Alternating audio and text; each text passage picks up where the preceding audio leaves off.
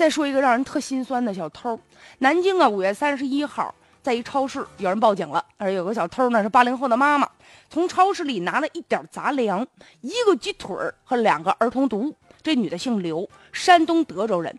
一调查，她有一对双胞胎，孩子一岁多的时候得病了，现在这回呢，她带孩子来看病的。她那败家老公早就跟她离婚了，不知去向。她没钱呐。所以呢，这孩子吧，因为得病了嘛，得吃点杂粮。而且这个五月三十一号那一天，第二天就儿童节了。嗯，跟妈妈说，妈妈，我想要个礼物，我我想吃个鸡腿儿。而且孩子想看儿童读物，关键他妈身上就五块钱呢，一个鸡腿就得七块钱。他把这鸡腿啊拿起来放下，放下拿起来呀，最后还是一时糊涂了。现在呢，这个警方啊，这个警察也是特别善良，说你这样吧，因为他偷这个东西确实是不值钱，都不到一百块钱，构不成犯罪，所以最终呢对他批评教育。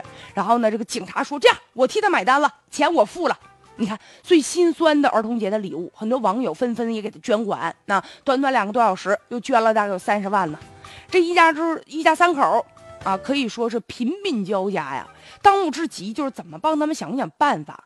你想啊，这孩子过个儿童节，想改善个伙食，吃个鸡腿他妈妈都做不到，最终只能抛下脸，然后冒险就帮他偷去。